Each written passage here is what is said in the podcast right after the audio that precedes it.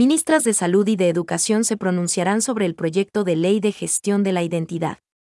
La Comisión de Garantías Constitucionales avanzará este miércoles, a las 11 horas 0 minutos en el análisis de las reformas a la Ley de Gestión de Identidad y Datos Civiles.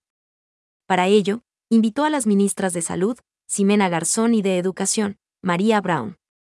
La mesa legislativa estructura el informe para primer debate con la participación de instituciones públicas y sectores vinculados a la materia.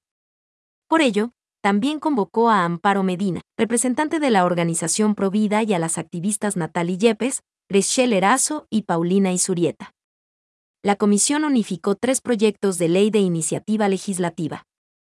Una propuesta tiene como objetivo permitir que los ciudadanos, sobre todo de los sectores rurales, que no tienen sus inscripciones de nacimiento y que administrativamente encuentran trabas y negativas, cuenten con el documento de identificación que les permita gozar de las garantías que les otorga el Estado.